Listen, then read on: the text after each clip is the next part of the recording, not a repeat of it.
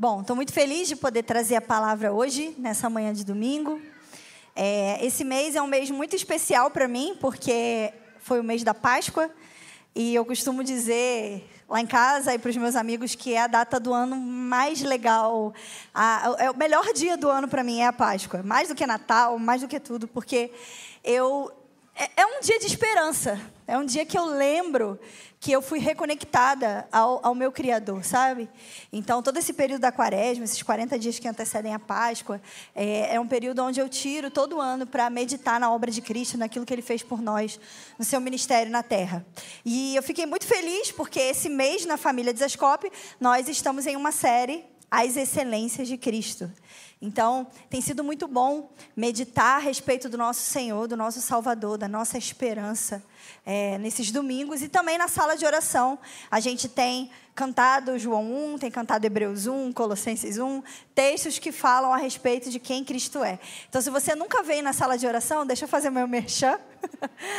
Venha na sala de oração.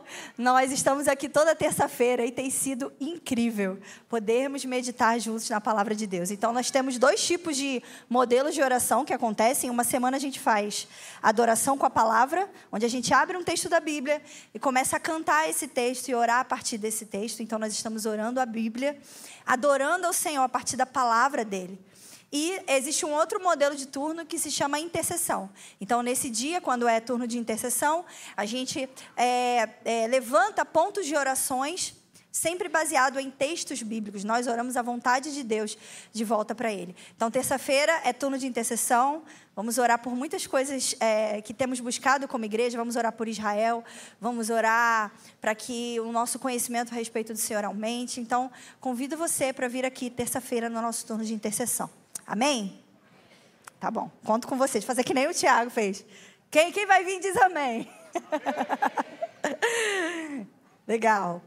Então vamos começar a nossa palavra hoje sobre as excelências de Cristo. E para começar, eu queria é, recitar aqui uma citação de um irmão chamado Hermes Steinmeier, é, um pastor reformado que eu gosto muito, e tem uma citação que diz assim: presta atenção. Muitos têm um alto conceito de Jesus, grande mestre, grande revolucionário, líder religioso, humanitário. Essa é boa, humanitário, foi um grande humanitário. Profeta, quase divino, cheio de Deus, etc.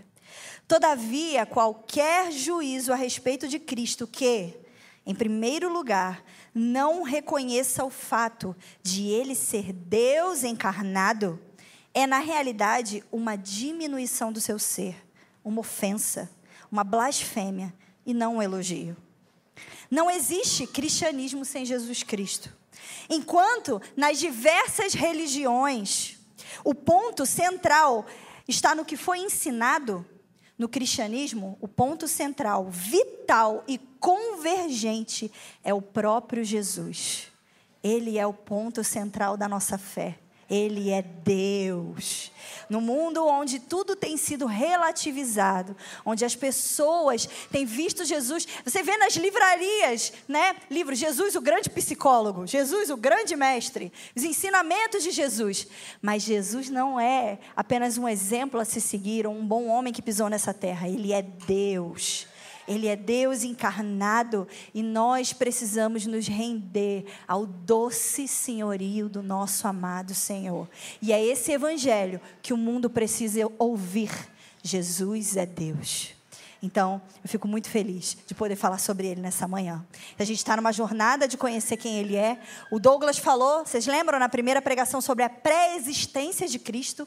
Ou seja, antes de ele vir como um bebê, vir como um homem, ele já era Deus, um com o Pai. A Trindade já era desde antes da eternidade. Semana passada, o Fábio Coelho abordou um pouco alguns aspectos da encarnação de Cristo, ou seja, o Verbo, aquele que estava com Deus, se tornando carne, se tornando como um de nós. E hoje nós vamos falar sobre a crucificação.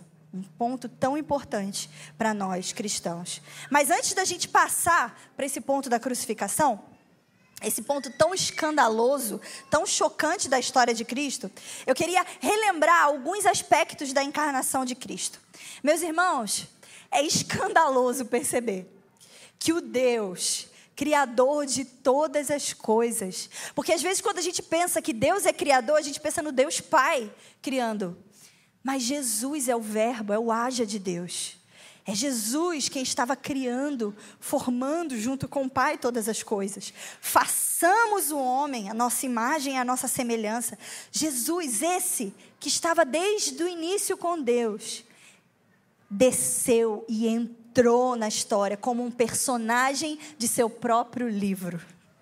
Esse Deus encarnou e agora ele era como uma de suas criaturas. E ele precisava fazer uma coisa que ele não tinha feito antes. Ele precisava aprender. Jesus teve que nascer, teve que aprender a pegar no peito de Maria para mamar, teve que aprender a engatinhar. Aquele que criou todos os pés, toda a carne, teve que aprender a andar teve que aprender a lei, teve que aprender carpintaria. Aquele que não precisa de nada nem ninguém, Deus, precisou das mãos de uma jovem judia para ensinar ele a andar. Ele se submeteu, meus irmãos, imaginem, ele se submeteu a se rebaixar e ser como eu e você. Que Deus é esse? Não existe história mais incrível do que a história do nosso Senhor. Quando nós meditamos sobre Ele, é como se nada mais importasse. Como se o tempo parasse, como se a hora parasse. Ele se fez como um de nós, ele se rebaixou, ele teve que aprender. Deus, homem, 100% Deus e 100% homem. Esse é Jesus. Por que, eu, por que eu estou falando da encarnação de Jesus para chegar na crucificação? Por dois motivos. Primeiro, porque quando a gente pensa sobre a crucificação de Jesus, a gente pensa, ele, na cruz, ele fez a expiação pelos nossos pecados. Mas Wayne Gruden, é, define na teologia sistemática dele o seguinte: a expiação é a obra que Cristo realizou em sua vida e morte para que nós pudéssemos obter a salvação. Então, Jesus não fez a expiação pelos nossos, pelos nossos pecados somente a partir da cruz, mas na sua vida. A vida de Jesus como homem na terra foi uma expiação pelos nossos pecados, porque Cristo tinha que viver uma vida perfeita, de obediência a Deus, para que ele pudesse então obter a justiça por nós. Ele não foi apenas o cordeiro que morreu por nós, ele foi justiça, ele cumpriu toda a justiça de Deus por nós. Ele tinha que obedecer à lei ao longo de toda a sua vida por nós, de modo que os méritos da sua perfeita obediência fossem contados em nosso favor. Ele viveu uma vida santa. Você lembra quando Jesus foi, foi ser batizado por João Batista? E João chegou e falou: Eu não sou digno. Jesus falou: É necessário que se cumpra toda a justiça. Jesus viveu uma vida expiatória por nós. Então, como 100% homem, ele foi tentado com as mesmas tentações que nós temos, mas ele venceu todas elas. Um homem como nós venceu toda a tentação, ele cumpriu a lei do Senhor. Em segundo lugar, a gente tem que pensar na encarnação de Jesus, porque a, a, maior tentação de Jesus como homem não foi passar 40 dias no deserto e ser tentado por Satanás. Quando a gente fala, vamos é, estudar hoje sobre a tentação de Jesus, a gente pensa no momento que ele foi para o deserto, ficou 40 dias de jejum e foi tentado pelo diabo. Essa foi a tentação introdutória, vamos dizer assim, do ministério de Jesus. Mas a maior prova para esse homem, que era Deus, foi a cruz foi a maior, o ponto de maior tensão, o ponto mais tenso de sua história na terra, de maior tentação, onde ele precisou se apegar ao Pai, foi a cruz. Então, quando nós pensamos na cruz, não podemos pensar apenas num Deus frio, que não era um homem que sentia toda a dor e sentia todo o peso, não. Jesus ali na cruz era 100% Deus, mas também era 100% homem. Ele sofreu tentação. E ele venceu por nós. Então a gente se vê nesse lugar, no Getsemane. O lugar onde se inicia esse percurso, esse caminho até o desfecho da história, até a cruz. Então eu queria que você abrisse comigo, hoje a gente vai ler grandes porções das escrituras, então para que você não se distraia, abra sua Bíblia comigo em Marcos 14. Não tem como a gente falar sobre a cruz sem descrever esses momentos da história. Então é importante que a gente acompanhe. E daí eu vou parando e a gente vai fazendo comentários. Marcos 14, 32. Nossa, eu fiz bem sotaque carioca agora, né? 32. Marcos 14, 32. Jesus se encontra nesse lugar, no Getsemane. E Getsemane significa prensa de azeite. Esse lugar onde ali o fruto é prensado para gerar o azeite. E naquele lugar, Jesus estava sendo. Lê a partir do versículo 32. Então foram ao lugar chamado Getsemane. E ali Jesus disse assim, e a assertividade do ministério de Cristo saíam do lugar de oração. No livro de Marcos também tem um, um, um, trecho que, que mostra que Jesus foi em uma cidade e curou muitos enfermos, expulsou muitos demônios. E no versículo seguinte diz: Ainda bem cedo, no dia seguinte, se levantou e foi orar. Jesus, esse homem, que era Deus, precisava ter disciplina, uma vida de oração. Imagina, meus irmãos, a gente vem para um culto desse, às vezes o culto está avivado, a gente fica super feliz, mas a gente sai cansado. Sabe? Imagina se todos os demônios de uma cidade, todos os doentes viessem aqui para ser curados e você ter que orar um por um, sabe? Curar aqueles enfermos, expulsar aqueles demônios. No final do dia você ia estar morto de cansado. A última coisa que você ia querer fazer era orar. Você ia querer ver Netflix o, o dia seguinte todinho. E Jesus, mesmo curando os enfermos, expulsando os demônios, no dia seguinte, de madrugada, ainda bem cedo, ele se levantava para orar. Então aqui no Getsemane não foi diferente. E ele continuou: Levando consigo Pedro, Tiago e João, começou a sentir-se tomado de pavor e angústia. E lhes disse: A minha alma está profundamente triste até a morte. Fiquem aqui e vigiem. E adiantando-se um pouco, prostrou-se em terra e orava para que, se possível, lhe fosse poupada aquela hora. E dizia: Aba, Pai, tudo te é possível. Passa de mim esse cálice. Porém, não seja feito o que eu quero, mas sim o que tu queres. A palavra diz que Jesus. Gente, é, dá um nó na nossa cabeça assim. Você imagina Deus, aquele que criou todas as coisas, tomado de pavor e angústia, com a alma profundamente triste até a morte. Jesus não estava triste e angustiado apenas pela dor física que ele passaria, mas também pela dor da separação momentânea com Deus, pelo peso de carregar os meus e os seus pecados. Imagina o Deus que é santo. A Bíblia fala que Deus habita na luz inacessível. A santidade de Deus diz respeito à sua pureza. Ele odeia o que é mal. Ele odeia o pecado. Então é como se tudo aquilo que você mais odiasse recaísse sobre você. De uma forma intensa, como jamais nunca houve sobre um homem. Você pode pensar no homem mais pecador do mundo, Hitler pessoas com uma das almas mais escuras. O pecado que Jesus estava prestes a carregar era maior, porque era a soma de toda a maldade, toda a falta de Deus, toda a falta de santidade, toda a escuridão. Era isso que Jesus estava prestes a enfrentar nas horas que se seguiriam. Ele estava pensando Sabe, a crucificação era um tipo de tortura e um tipo de morte comum para os romanos naquela época.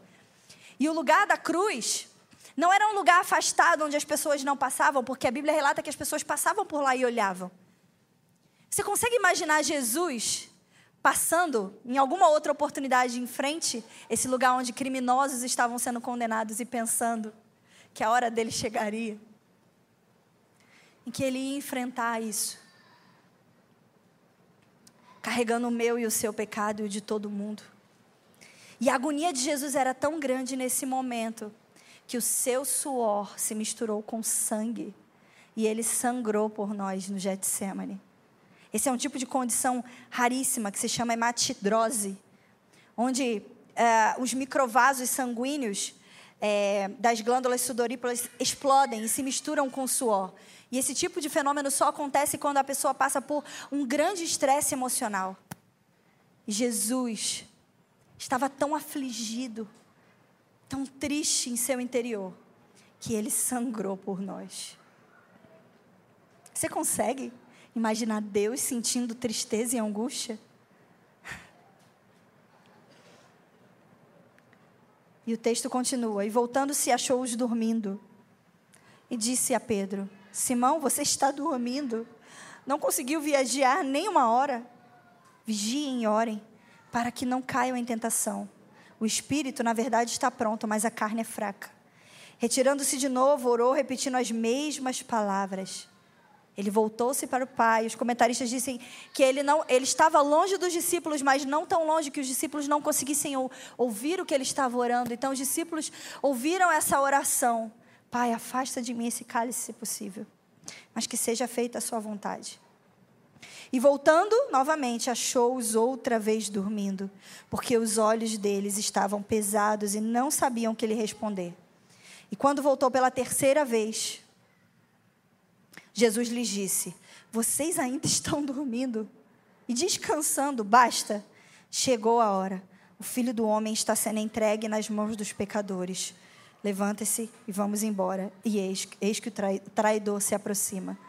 Então Judas chega, e vocês conhecem a história. Ele o trai e o entrega aos líderes religiosos. E a multidão que estava com eles naquele momento, Jesus vai para ser julgado pelos líderes religiosos e eles os entregam, eles o entregam a Roma. E ele é levado a Pilatos para ser condenado.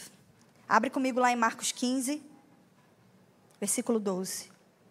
Marcos 15, versículo 12 diz assim: E Pilatos lhes perguntou: O que então vocês querem que eu faça com este, a quem vocês chamam de rei dos judeus? E eles gritaram: Crucifique-o. Mas Pilatos lhes disse: Que mal fez ele? Porque eles gritavam, porém eles gritavam cada vez mais: Crucifique-o, crucifique-o. Então Pilatos, querendo contentar a multidão, lhe soltou Barrabás. E depois de, man de mandar açoitar Jesus, entregou para ser crucificado. Nesse momento, o nosso Senhor, o Deus, Criador de todas as coisas, passa por uma sessão de tortura e humilhação. Aquele que veio para retirar o mal do mundo, aquele que veio para fazer expiação pelos nossos pecados, agora prova do pior tipo de tortura, pelo pior tipo de homem. Homens que têm prazer em torturar.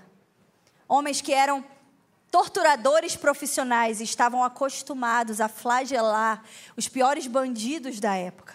E eles tratam Jesus, o nosso Senhor, aquele que é santo, como um pecador, como um bandido como alguém que não merece ter a sua dignidade física preservada. Se esse tipo de horror é ruim para um bandido, irmãos, hoje nós não fazemos isso, não torturamos pessoas. Imagine para aquele que nunca pecou, para aquele que nunca pecou, para aquele que nunca saiu da vontade do Pai. Então, nesse momento, o filho de Deus é brutalmente chicoteado, cuspido, espancado, e colocam sobre a cabeça dele uma coroa de espinhos. E eles pegam um pedaço de pau e batem na cabeça de Jesus. Aquele que possui toda a glória, toda a honra, que tem um lugar à direita de Deus, Pai. Estava no chão, sendo flagelado. O flagelo romano era um tipo de arma onde tinha uma alça de couro e várias alças de couro é, penduradas. E eles amarravam nessas alças pedacinhos de ossos irregulares e pedacinhos de metal irregulares, para que ficassem várias pontas. Então, eles colocavam esses pedacinhos em todas as fitas e flagelavam o corpo do nosso Senhor. Ele se submeteu a esse tipo de tortura por amor a nós, irmãos. A vítima era amarrada a um poste e os golpes eram aplicados nas costas, nos quadris, às vezes até na crueldade desenfreada do carrasco no rosto e nas entranhas. O castigo era tão hediondo que a vítima geralmente desmaiava e não raramente morria. Existem relatos de mártires que morreram depois na história da igreja flagelados, onde suas entranhas saíam para fora de seu corpo. Flagelo era um dos instrumentos mais cruéis de tortura e de espancamento. E o nosso Deus que tinha o poder para se desvencilhar dessa, de toda essa tortura. Nós não estávamos torturando alguém que era frágil, alguém que podia, é, que não podia se defender. Isso nos escandaliza porque Jesus poderia a qualquer momento falar: basta. E todos aqueles soldados caírem no chão e morrerem. Mas aquele que era todo-poderoso se fez pobre por nós. Então eu imagino a cada chicoteada que ele tomava, cada chicotada ele dizia sim, sim, sim. Foi por amor. E não apenas por amor a nós, mas amor ao Pai, para satisfazer a justiça de Deus. Ele sofreu por nós, por amor ao Pai, por amor ao Pai, para satisfazer a justiça que nós não conseguiríamos cumprir. Ele disse sim em cada momento de tortura. Nós não conseguimos sofrer uma injustiça, irmãos. Quando alguém fala algo, levanta um falso testemunho contra nós, a gente quer se defender. A gente quer postar no Facebook, no Instagram, se defendendo. Jesus não se defendeu. Aquele que era santo foi morto como um bandido e não se defendeu por amor a nós. Porque ele é o próprio amor. E o texto continua dizendo: Então os soldados levaram Jesus para dentro do palácio, que é o pretório, e reuniram toda a tropa e vestiram Jesus com manto púrpura, tecendo uma coroa de espinhos. Puseram na cabeça dele e saudavam com ironia, dizendo: Salve o Rei dos Judeus. Eu só consigo imaginar o dia que Jesus vai voltar, meus irmãos. E todos os reis da terra vão se dobrar diante do Rei dos Judeus. E aqueles que o transpassaram o verão e se lamentarão.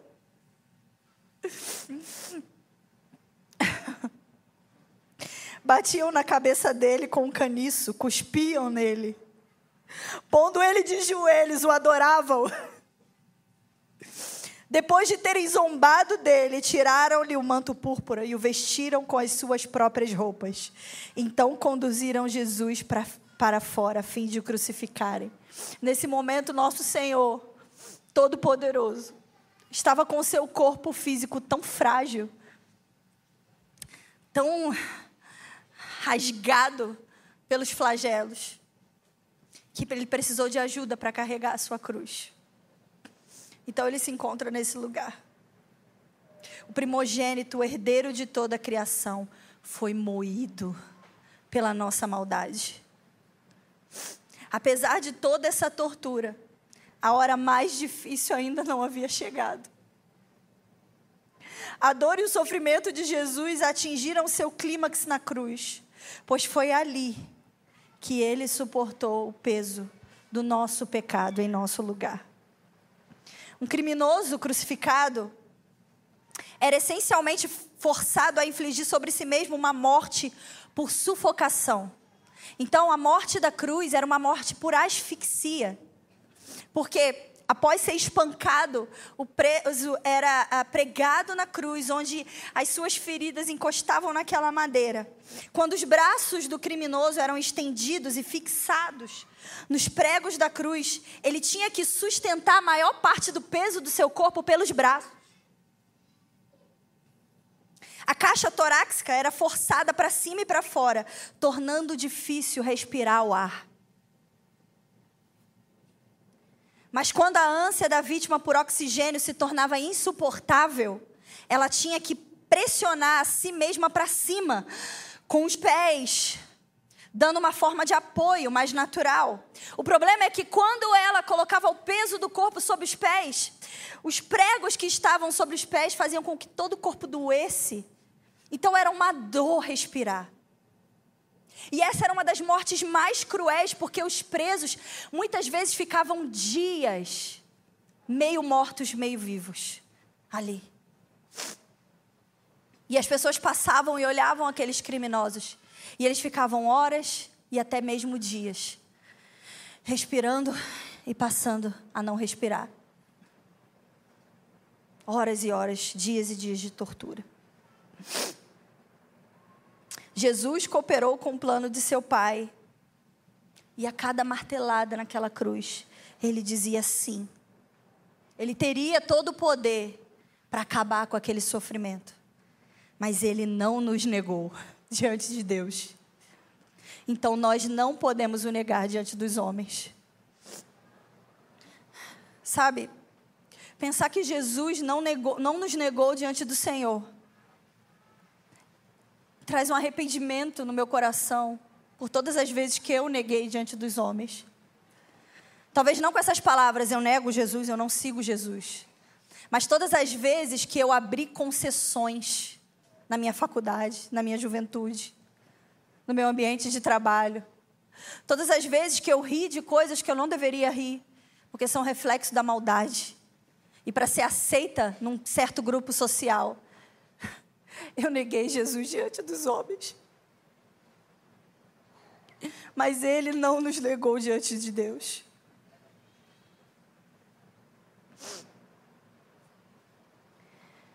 O momento da cruz, o momento onde ele carrega o nosso pecado, também é um dos momentos mais incríveis, onde nós podemos ver as excelências de Jesus.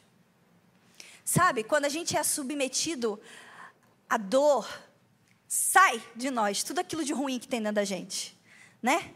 Quantos de vocês já não toparam com o um dedinho num, numa porta e soltou um palavrão assim? Sai de nós. Tudo aquilo que está dentro de nós. O próprio Jesus disse em Mateus 12, 34, que a boca fala do que está cheio o coração.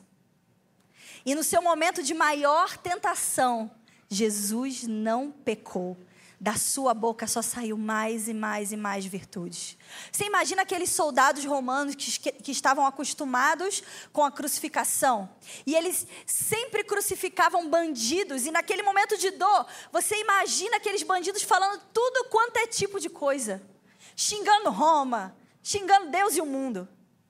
Saía deles aquilo que estava dentro deles. Então eles estavam acostumados a ouvir esse tipo de blasfêmia naquele lugar de cruz, de dor. Mas agora, aqueles soldados estavam diante de Deus, diante do Filho unigênito de Deus.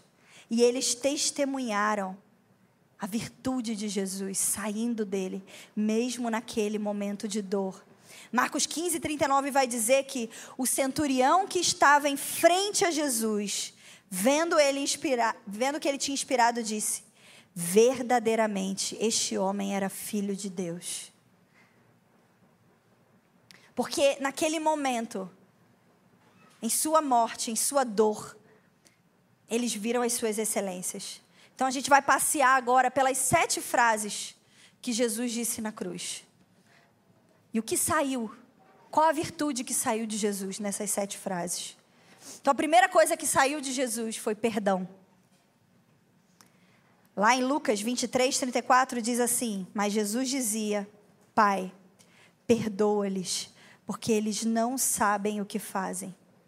Jesus pedindo para que o Pai perdoasse aqueles que o torturavam. Enquanto o furavam, ele sangrava perdão. Esse é o nosso Deus. A segunda frase de Jesus demonstra uma promessa e salvação. Lucas 23, 43. Jesus lhe respondeu: Em verdade lhe digo que hoje estarás comigo no paraíso. Então, aqueles ladrões que estavam uh, ao lado de Jesus na cruz, um deles blasfemava e o outro disse: Jesus, lembra-te de mim quando entrares no paraíso, quando entrares no teu reino. E Jesus é tão cheio de promessa, tão cheio de amor salvífico, que mesmo naquele momento de tortura e de dor, de carregar o peso do nosso pecado, ao reconhecer o arrependimento daquele ladrão, ele diz: Te digo que hoje estarás comigo no paraíso. A terceira frase de Jesus naquela cruz emana compaixão. João 19, 26 e 27. Jesus transborda a compaixão na sua morte. Porque a sua mãe estava próxima ali da cruz, junto com João. E as suas palavras para ela são tranquilizantes e transparecem a afeição, a preocupação de um filho com a sua própria mãe. Imagina ele ali vendo sua mãe, olhando todo aquele horror. Gente, eu não consigo imaginar uma mãe ver um filho passar por isso. E daí ele fala: vendo Jesus, a sua mãe, e junto dela o discípulo amado disse: Mulher, eis aí teu filho. E depois disse ao discípulo: Eis aí sua mãe. E dessa hora em diante, o discípulo a tomou para casa. Então João leva Maria para casa para que ela não veja mais aquela cena. Então ele transbordou compaixão. Nosso Jesus é excelente, é santo, é perfeito. A próxima frase que Jesus exprime naquele momento da cruz demonstra sua lealdade. Lealdade ao Pai. Uma frase muito famosa, Eloi, Eloi, lama sabachthani. Uma das frases mais conhecidas de Jesus na cruz. O momento onde ele sentiu a dor da separação com o Pai. Por um momento, aquela comunhão que Jesus tinha com o Pai foi cortada quando ele tomou sobre si o peso dos nossos pecados. Deus não poderia suportar aquele pecado. Ele se fez maldição por nós.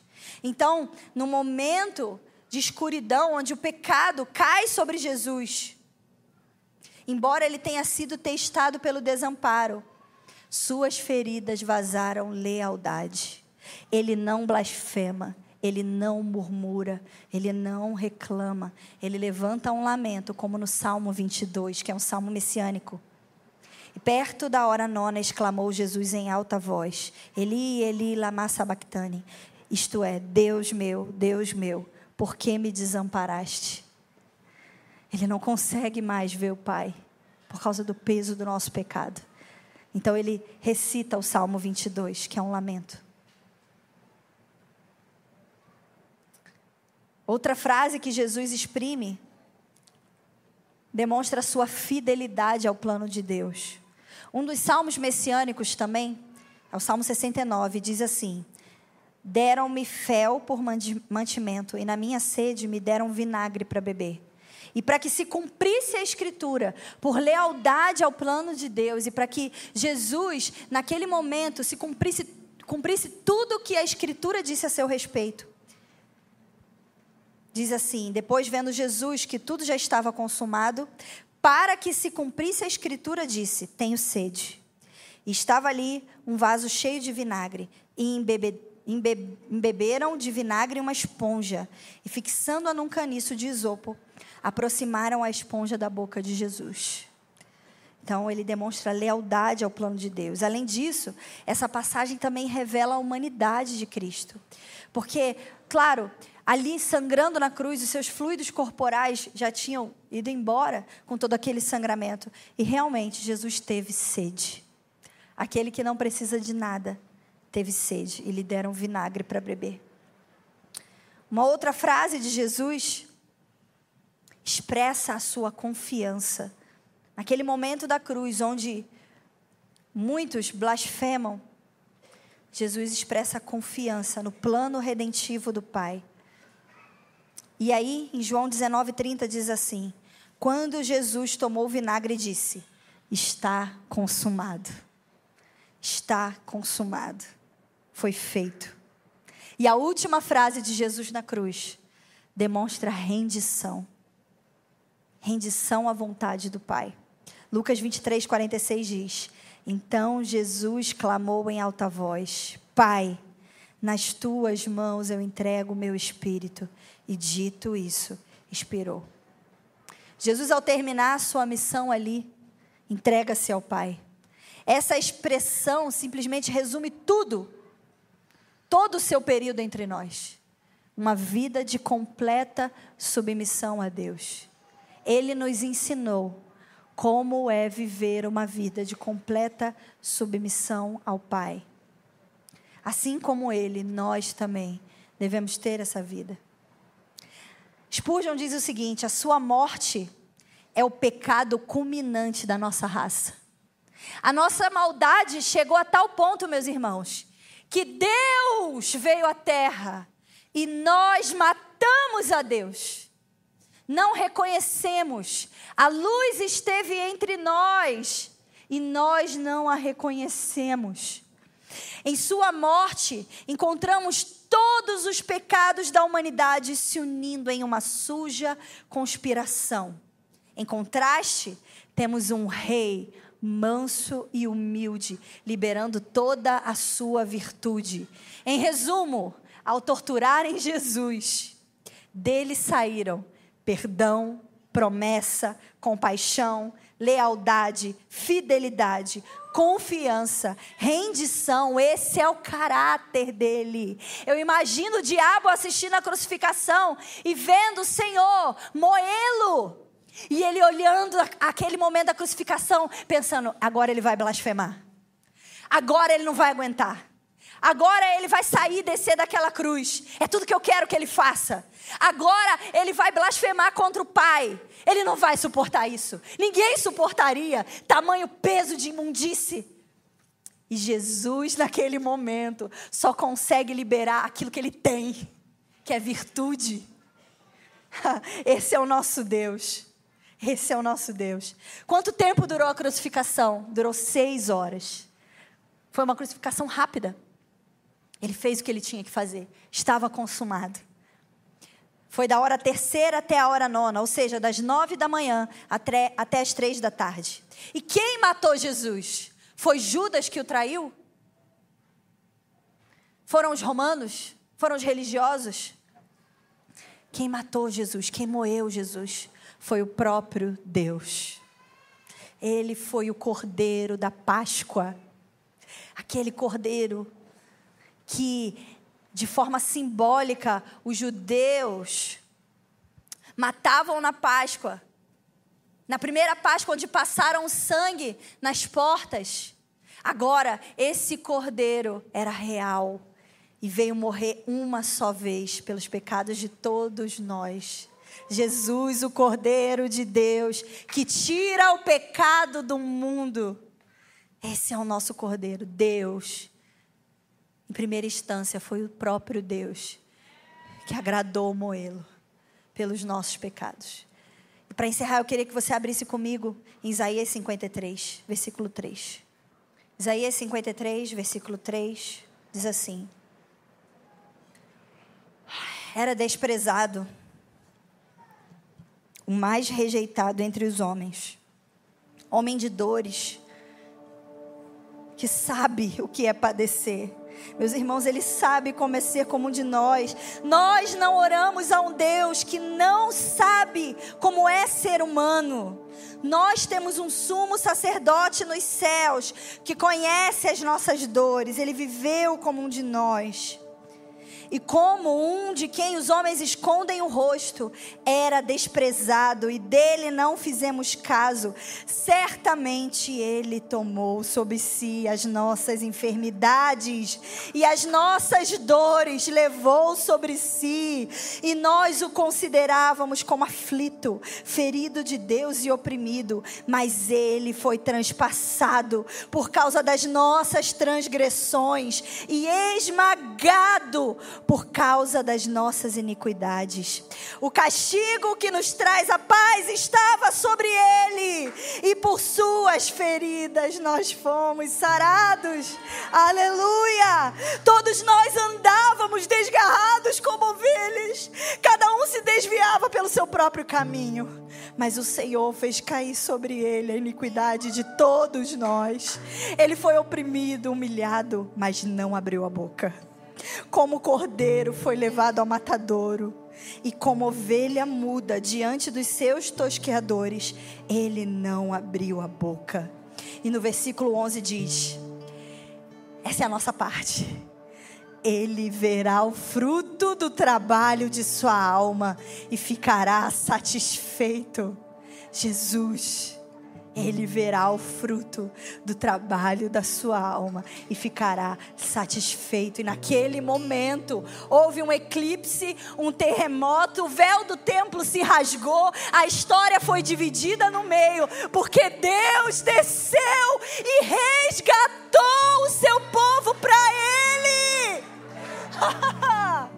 A separação que existia entre nós e Deus não existe mais. Nenhuma condenação há para aqueles que estão em Cristo Jesus.